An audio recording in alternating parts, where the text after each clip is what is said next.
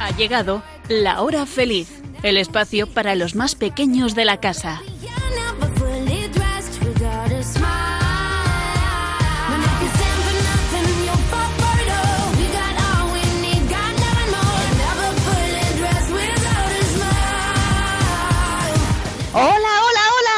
De la hora feliz. Ya estamos aquí de nuevo con mucha ilusión para pasar un rato estupendo con todos vosotros. Seguro que algunos estáis estudiando mucho porque estáis de exámenes, así que mucho ánimo y ahora pues yo os invito a descansar un ratito para escuchar la hora feliz y ya veréis cómo os va a venir muy bien y después retomaréis el estudio con más ganas y además más frescos. Me acompañan como cada programa Elena, Blanca, Nuria y Sonia. Hola chicas. Hola. Bueno, espero que vuestros exámenes estén saliendo bien y que además de esforzaros al máximo, pues le pidáis una ayudita a Jesús y a María y al Espíritu Santo. Bueno, ¿cómo van todos esos exámenes? ¿Bien? Ahí van, bien. ¿Sí? Me alegro. Bueno, y lo del Espíritu Santo viene porque este próximo domingo además celebraremos Pentecostés. ¿Recordáis qué dijo Jesús a los apóstoles antes de ascender al cielo? Lo escuchamos el pasado domingo en la misa, en la primera lectura, Hechos de los Apóstoles capítulo 1. Por si acaso no estuvisteis muy atentos, vamos a recordarlo. Aguardad que se cumpla la promesa del Padre, de la que me habéis oído hablar, porque Juan bautizó con agua, pero vosotros seréis bautizados con Espíritu Santo, dentro de no muchos días. Y también les dijo, Recibiréis la fuerza del Espíritu Santo que va a venir sobre vosotros, y seréis mis testigos en Jerusalén, en toda Judea y Samaria, y hasta el confín de la tierra. Pues bien, en la misa de este próximo domingo escucharemos cómo San Lucas nos lo cuenta en el capítulo 2 de los Hechos de los Apóstoles. Estaban todos juntos en el mismo lugar. De repente se produjo desde el cielo un estruendo, como de viento que soplaba fuertemente, y llenó toda la casa donde se encontraban sentados. Vieron aparecer unas lenguas, como llamaradas, que se dividían, posándose encima de cada uno de ellos. Se llenaron todos de Espíritu Santo y empezaron a hablar en otras lenguas, según el Espíritu Santo les concedía manifestarse. El Espíritu Santo les dio todos sus dones, sabiduría, entendimiento, consejo, fortaleza, ciencia, piedad y temor de Dios, además de mucha fuerza, voluntad y guía. Y a partir de ese momento, amiguitos, todos los discípulos comenzaron a evangelizar y a bautizar sin miedo por todas las naciones.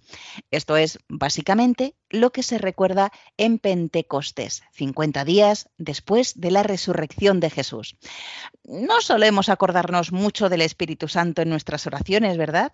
Pero os puede ayudar mucho, sobre todo ahora, en esta época de exámenes. Y vamos ahora con el sumario.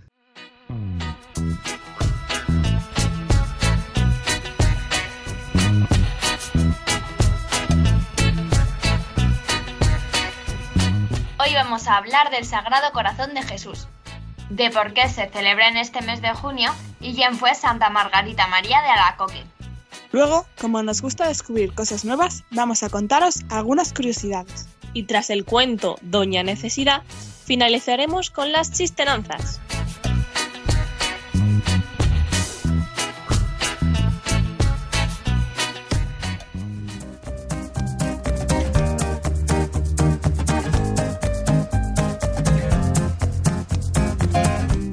Mayor debilidad reside en rendirnos. La forma más segura de tener éxito es intentarlo una vez más. Thomas Alva Edison, inventor, científico y empresario.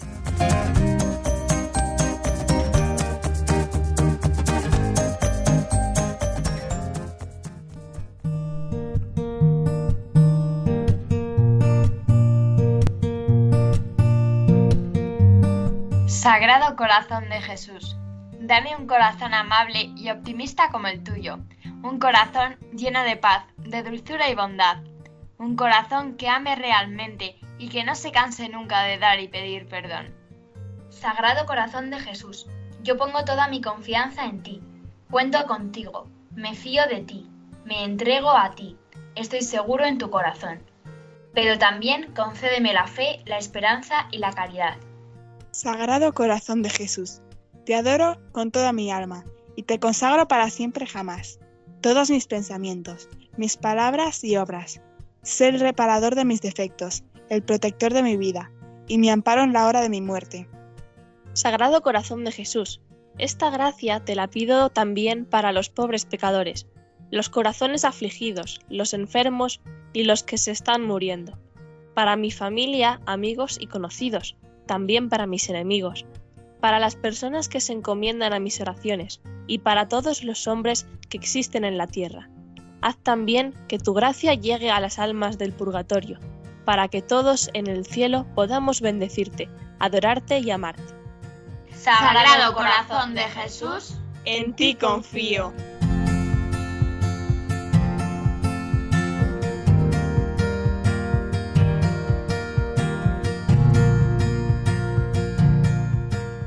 Esta es una de las muchas oraciones al Sagrado Corazón de Jesús que podemos hacer durante este mes. Si os fijáis, la imagen del Sagrado Corazón de Jesús, que podéis ver en alguna estampita que tengáis, o un cuadro, o en internet, pues nos recuerda el núcleo central de nuestra fe. Nos recuerda que Dios nos ama con todo su corazón y por eso todos nosotros pues debemos amarle. Jesús tiene un corazón que ama sin medida y tanto nos ama que murió en la cruz por nosotros y sufre cuando su inmenso amor no es correspondido. Lo mismo nos sucede a nosotros. Nos duele cuando, si nosotros queremos eh, a alguien, a nuestro hermano, a nuestro padre, a una persona en concreto, si esa persona no nos quiere, nos desprecia, ¿a qué nos duele? Pues imaginaros eso multiplicado por mucho más el Sagrado Corazón de Jesús. Bueno, la Iglesia dedica todo el mes de junio al Sagrado Corazón de Jesús, para que los católicos lo veneremos, lo honremos y lo imitemos, especialmente en estos 30 días. Esto significa que debemos vivir este mes demostrándole a Jesús, con nuestras obras, que lo amamos, que correspondemos al gran amor que Él nos tiene y que nos ha demostrado entregándose a la muerte por nosotros, quedándose en la Eucaristía, y enseñándonos el camino a la vida eterna. Algo que nos puede venir bien en el día a día es, antes de hacer algo, pues pararse y pensar, ¿qué haría Jesús en esta situación? ¿Qué le dictaría su corazón? Y eso, amiguitos, lo podemos hacer ah, cuando tenemos algún problema en la familia, en el colegio, en el instituto, en nuestra parroquia, con nuestras amistades, etc. Es bueno, amiguitos, pararse a pensar si las obras o acciones que vamos a hacer nos alejan o acercan a Dios.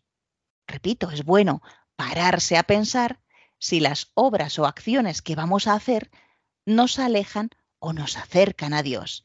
Eso será una buena manera de saber lo que tenemos que hacer en ese momento.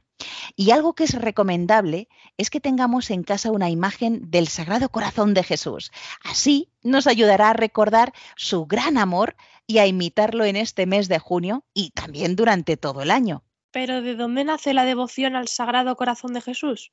¿Y por qué se celebra en el mes de junio? Buenas preguntas. Bueno, se puede decir que la devoción al Sagrado Corazón de Jesús ha existido desde los primeros tiempos de la Iglesia, eh, cuando se meditaba en el costado abierto de Jesús, traspasado por una lanza cuando estaba en la cruz, recordaréis, y de ahí salió sangre y agua. ¿Y por qué se celebra en junio? Bueno, pues porque en junio de 1675 se apareció Jesús a Santa Margarita María de Alacoque, una religiosa francesa, y le mostró su corazón. Este estaba rodeado de llamas de amor, coronado de espinas, con una herida abierta de la cual brotaba sangre, y del interior del mismo corazón salía una cruz. Y Jesús le dijo, He aquí el corazón que tanto ha amado a los hombres y que no ha ahorrado nada hasta el extremo de agotarse y consumirse para testimoniarles su amor. Y en cambio, de la mayor parte de ellos solo recibo ingratitud. Bueno, Jesús se le apareció en varias ocasiones a esta religiosa francesa para decirle lo mucho que la amaba a ella y a todos los hombres y lo mucho que le dolía a su corazón que los hombres se alejaran de él por el pecado. Por eso impidió hacer actos de desagravio por las injurias recibidas en especial en la Eucaristía.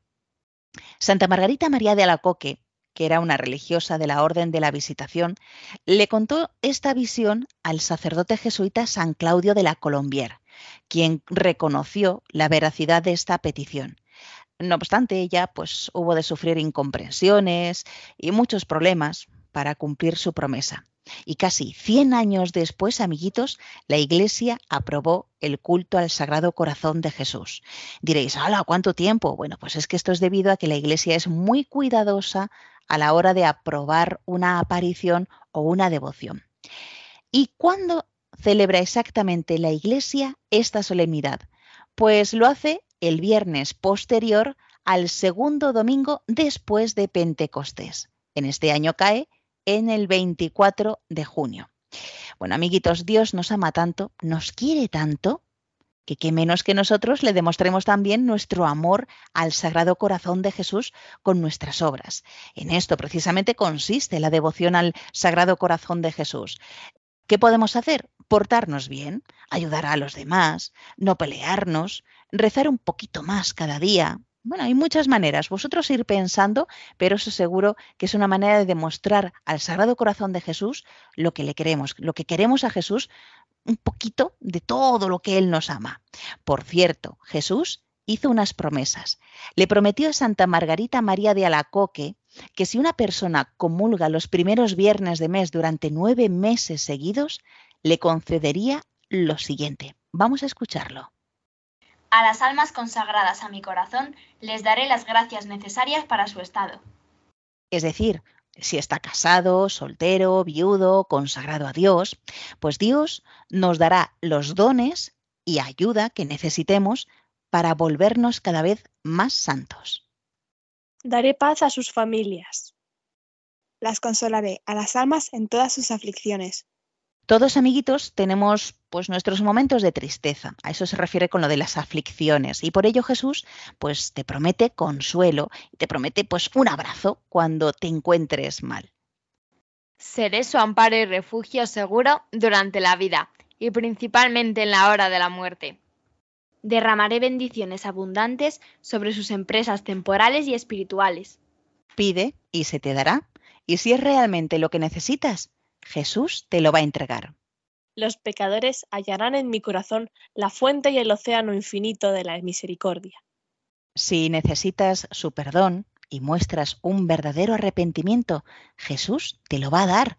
Confiésate y reza mucho a su sagrado corazón. Las almas tibias se harán fervorosas.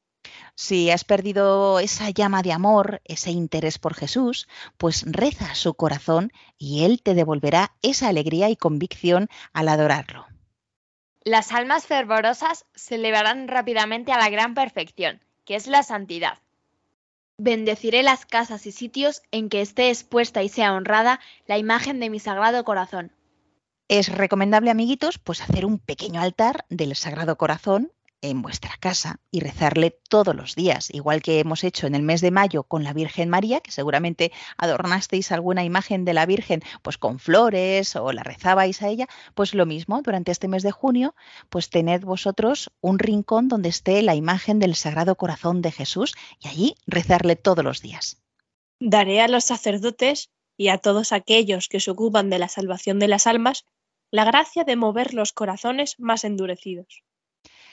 A ver, si tenéis un amigo que no quiere convertirse, que le cuesta creer, bueno, pues rezarle al Sagrado Corazón de Jesús. A eso se refiere. Las personas que propaguen esta devoción tendrán escrito su nombre en mi corazón y jamás será borrado de él. Jesús te considera un amigo. Sí, has oído bien, un amigo. Y, y- y aún más especial eh, porque te va a tener dentro de su corazón. O sea, fijaos qué promesa, es impresionante. No solamente ya te cuida mucho, ya te quiere, pero es que además vas a estar dentro de su corazón de una manera más especial. A todos los que comulguen los primeros viernes de mes durante nueve meses continuos, el amor omnipotente de mi corazón les concederá la gracia de la perseverancia final. Es decir, es llegar al cielo. No morirán en desgracia y sin haber recibido los sacramentos. Y ahora os pregunto, ¿cuál de estas promesas es la que os ha gustado más? A ver, a ver, amiguitos. Bueno, ¿y a vosotras, Elena, Blanca, Nuria y Sonia? ¿Qué promesa os ha gustado más? Mm, por ejemplo, empezamos por Elena. La de los pecadores hallarán en mi corazón la fuente y el océano infinito de la misericordia. ¿Y a ti, Blanca? A mí la que más me ha gustado ha sido la segunda, la de daré paz a sus familias. ¿Y a ti, Nuria, cuál te ha gustado más? También La esa. segunda. Qué bien. ¿Y a ti, Sonia? A mí me ha gustado la penúltima, que dice, las personas que propaguen esta devoción tendrán escrito su nombre en mi corazón y jamás será borrado de él. Perfecto. Bueno, pues nada, muchas gracias por decirnos cuáles os ha gustado más de estas promesas. Bueno, amiguitos, pues ya sabéis, agradezcamos a Dios por el amor y el cariño que nos da y refugiémonos en su corazón rezando, por ejemplo, el Padre Nuestro. Lo rezaremos con mucho amor y devoción y es una manera también de demostrarle a Jesús lo que le queremos.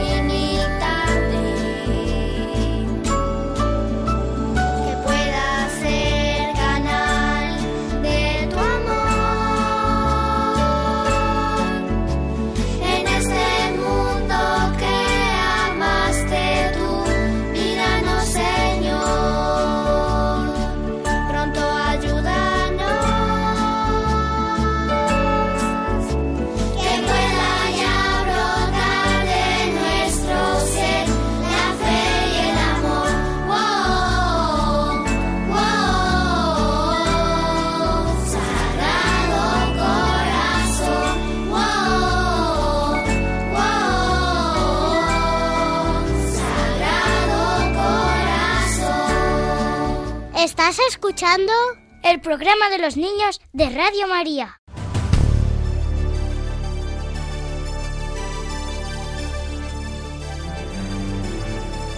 Descubrimientos a los cuatro vientos.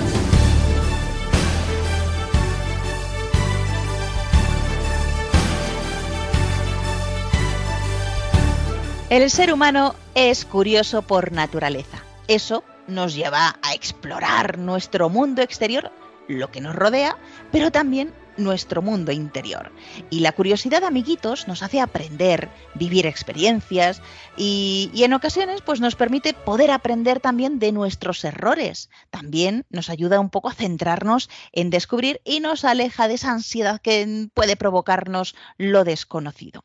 Hay un refrán que a mí me gusta mucho y que dice, nunca te acostarás sin saber una cosa más.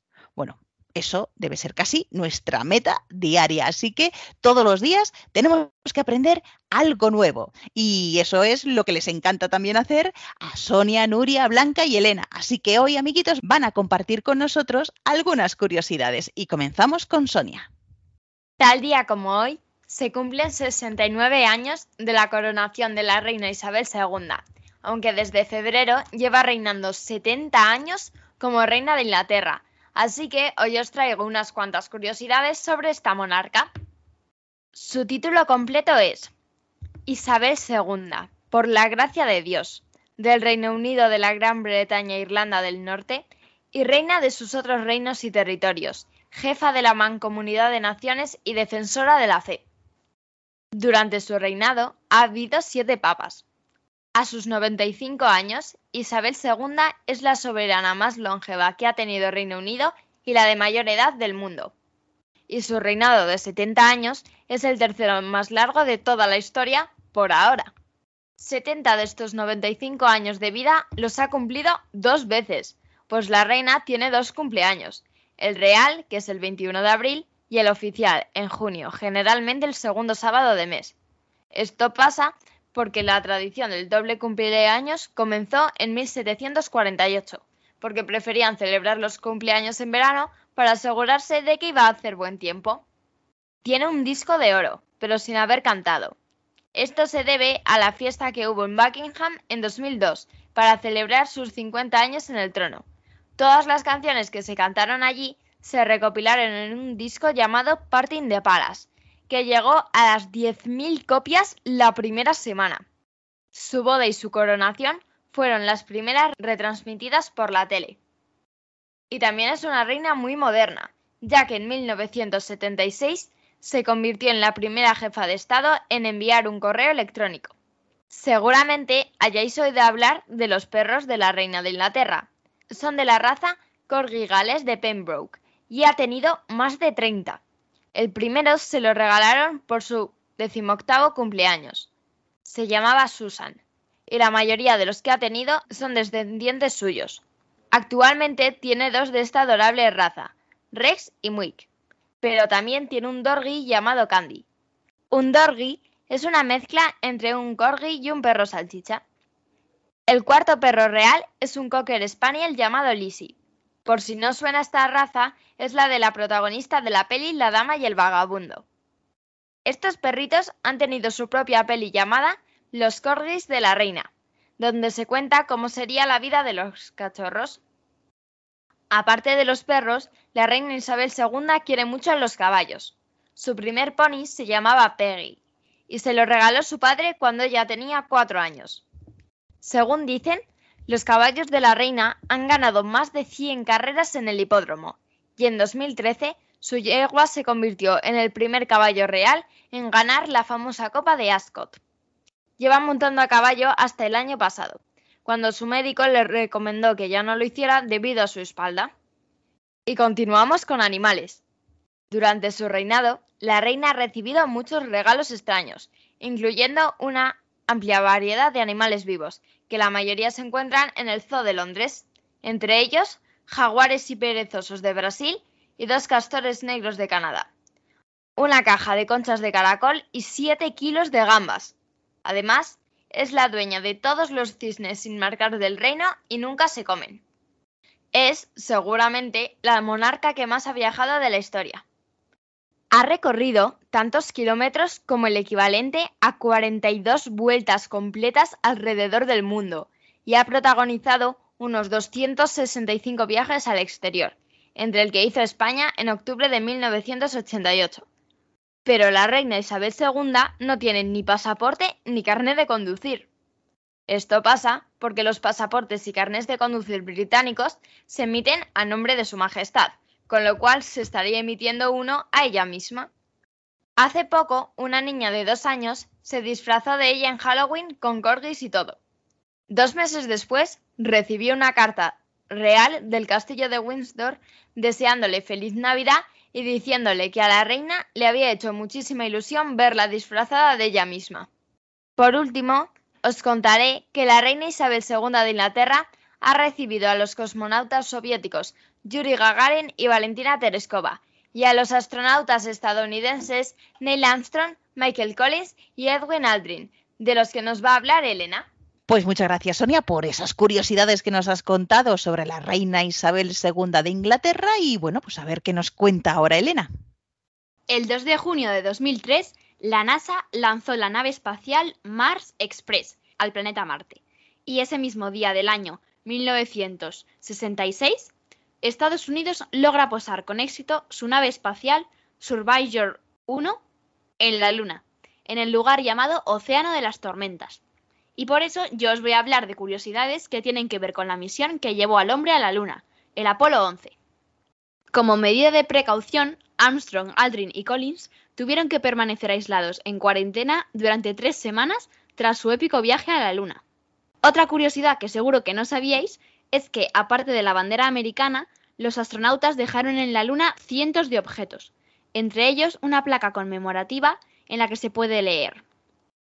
Aquí hombres del planeta Tierra pusieron por primera vez un pie en la Luna en julio de 1969.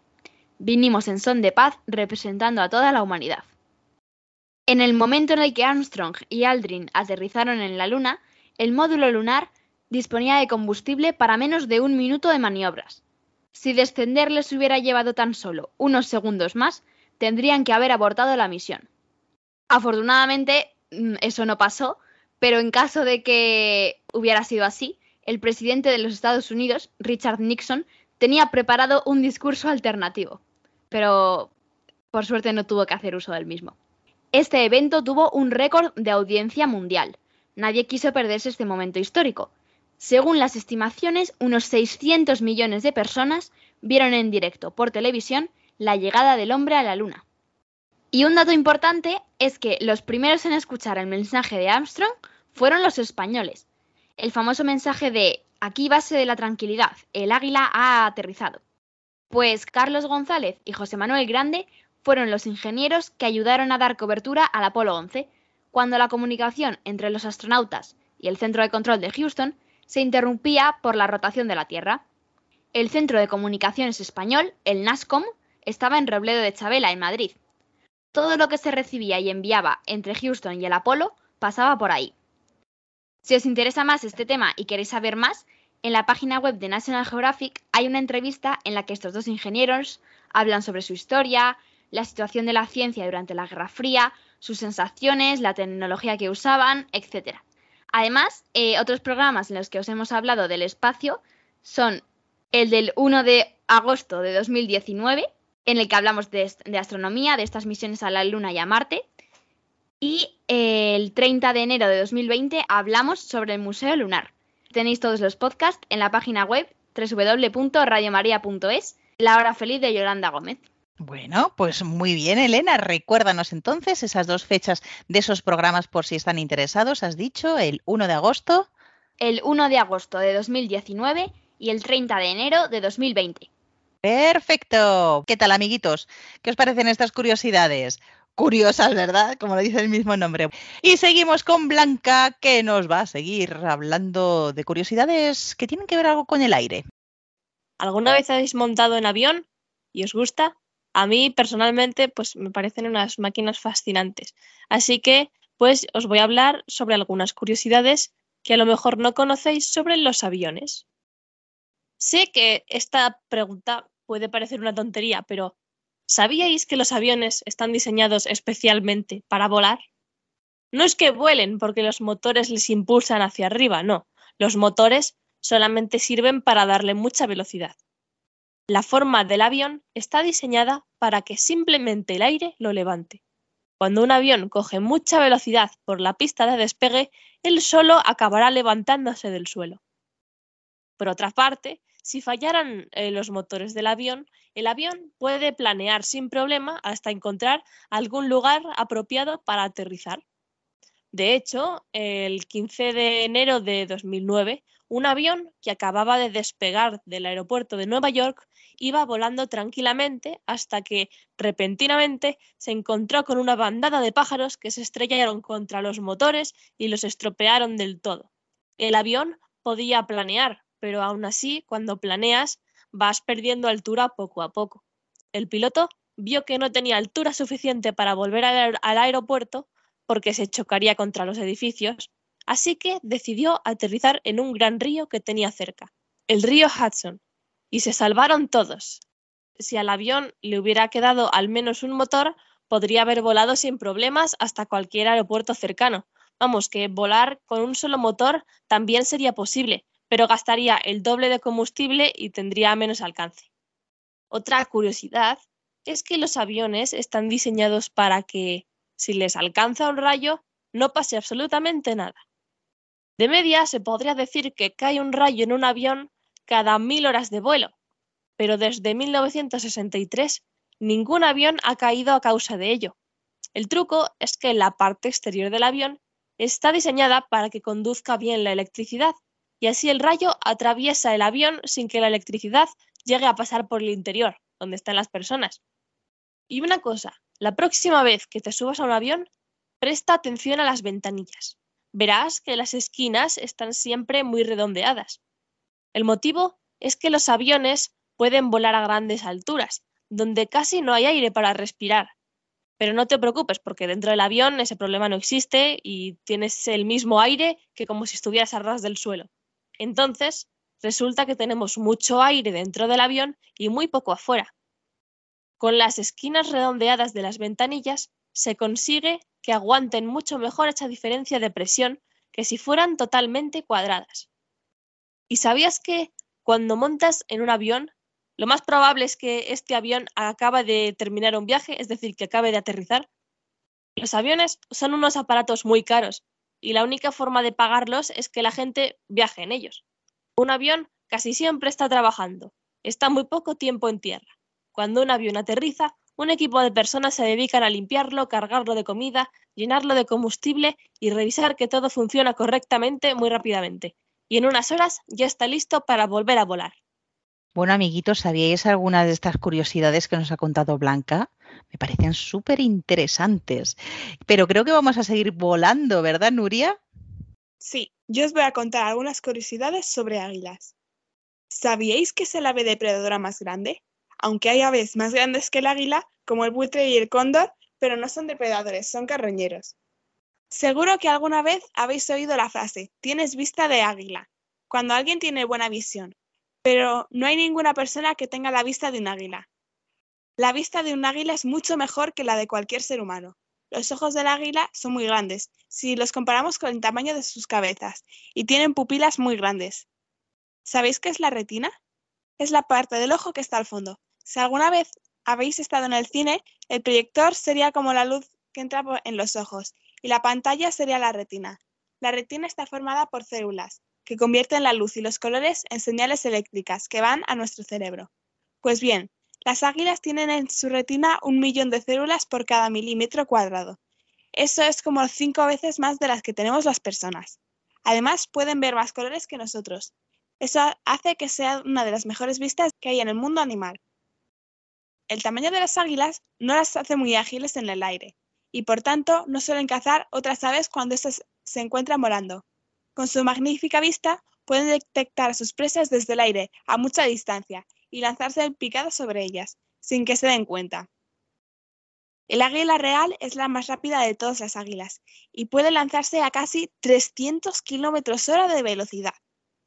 Casi todas las águilas son carnívoras. Algunas comen ratones, conejos y liebres, otras comen reptiles, otras comen peces, pero las más grandes pueden llegar a cazar animales como pequeños ciervos, gamos. La presa más grande que ha capturado un águila es un ciervo de 38 kilos. El águila marcial, que fue quien lo capturó, pesaba ocho veces menos.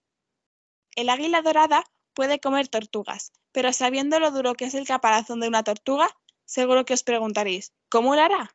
Pues lo que hace el águila es coger la tortuga, llevarla muy alto y dejarla caer sobre una roca para que se rompa su caparazón.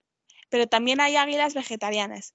El águila pezvulturina se alimenta del fruto de la palma, esa planta de la que se extrae el aceite de palma. Realmente es un animal único en su especie, bueno, en las casi 60 especies de águilas que hay. Bueno, amiguitos, yo creo que ya hemos cumplido ese refrán de nunca te acostarás sin saber una cosa más, aunque hoy me parece que hemos aprendido una cosa más, no muchas cosas más. bueno, espero que os haya resultado muy interesante todas estas curiosidades y que vosotros también seáis muy curiosos siempre, siempre que podáis. Estás escuchando La Hora Feliz en Radio María.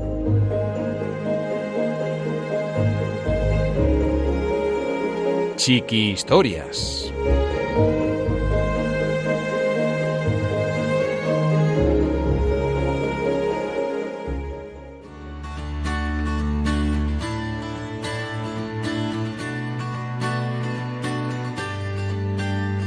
Doña Necesidad, de Lucrecio Serrano.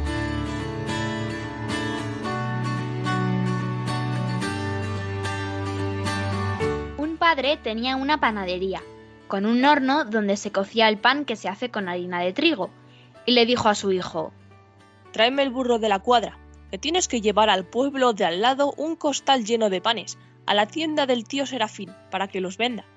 El pueblo de al lado estaba a unos 5 kilómetros de distancia y se iba por un camino un poco pedregoso. Y por si no lo sabéis, el costal es una funda alargada, hecha de tela fuerte, que sirve para almacenar el trigo y en este caso para transportar el pan. El padre colocó sobre el burro el costal lleno de panes, 14 exactamente, que colgaba sobre el lomo del animal.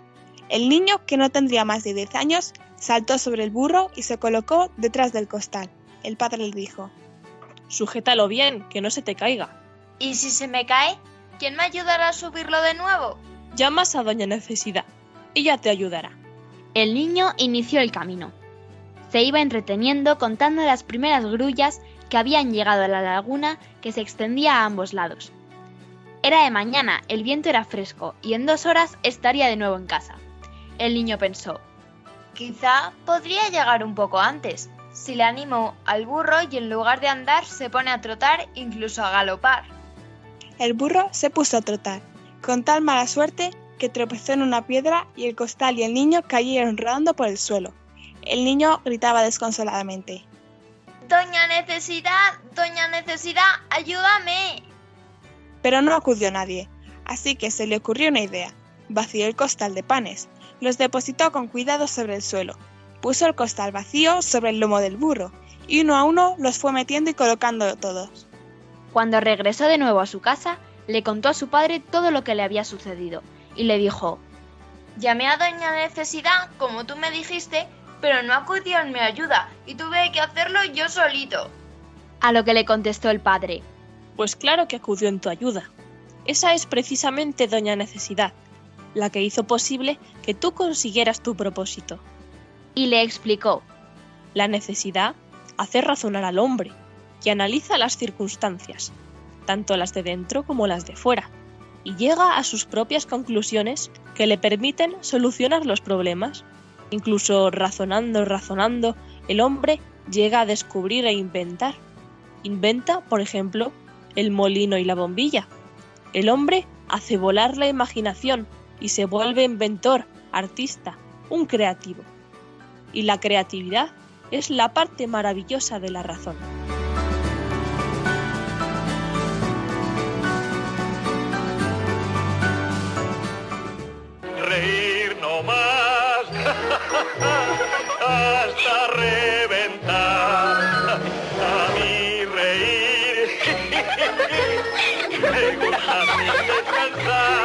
Chistenanzas. Humor me da el más y más reír. No tiene ninguna gracia. buen humor, más buen humor me da a mí. Como me gusta reír, más buen humor me da a mí. Amiguitos, llegamos a esta última sección del programa Las Chisteranzas y comenzamos con la adivinanza de Elena. tus abuelas las usaban para poder lavar. Ponla dentro de la radio y la podrás escuchar.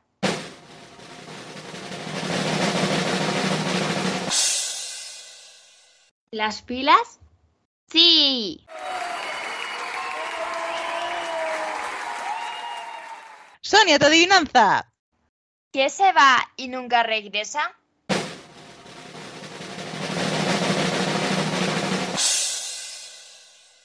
¿El tiempo? ¿Tiempo? No, ¿El ayer? no, ¿Es un juego de palabras o algo? no. A ver, eh, se refiere a a que lo tienes en un momento y al siguiente momento ya no lo tienes otra vez. Lo tienes diferente. ¿El silencio? No. ¿La sea, luz? No, ¿La motivación? lo tienes. Al año siguiente ya no lo tienes. ¿La edad? Sí.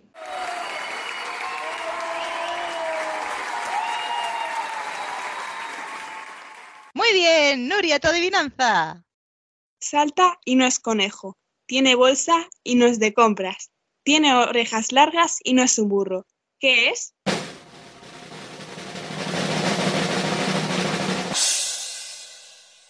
¿Una burra? No. ¿El canguro? Sí.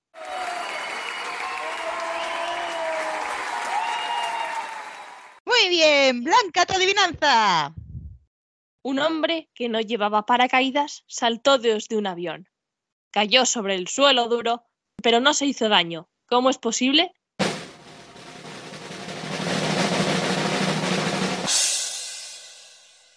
Estaba soñando. Estaba en el suelo. Sí.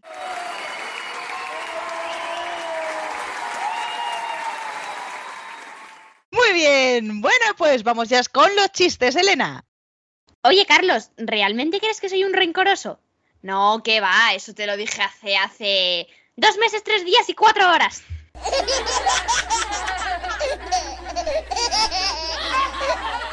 Entre padre e hijo. ¿Qué tal el viaje, hijo? Fatal. Me tocó sentarme junto a una ventanilla que no había modo de cerrar. Y claro, todo el viento frío que entraba me daba en la nariz. Y ahora estoy resfriado. Pues haberte cambiado de sitio, ¿no? ¿Pero con quién? Si el vagón iba vacío.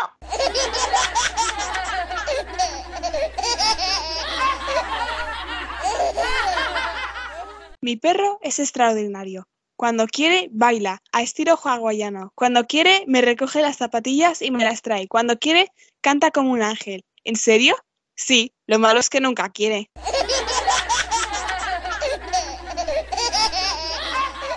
Una persona le dice a otra, ¿sabías que la hélice de un avión sirve para mantener fresquito al piloto? ¿Ah, sí? ¿En serio? Sí. ¿Acaso no has visto que si la hélice se para el piloto empieza a sudar?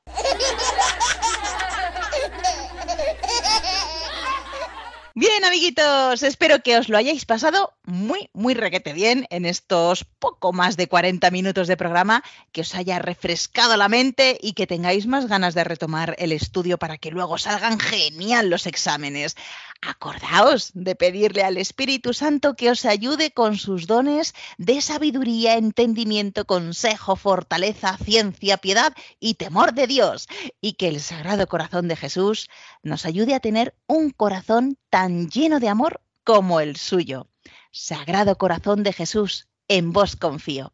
Y si queréis compartir con nosotros cómo os van los exámenes o alguna curiosidad que hayáis descubierto, pues lo podéis hacer escribiéndonos a La hora feliz 2 arroba radiomaria.es o si nos queréis escribir por carta, nos tenéis que poner en el sobre, Sonia.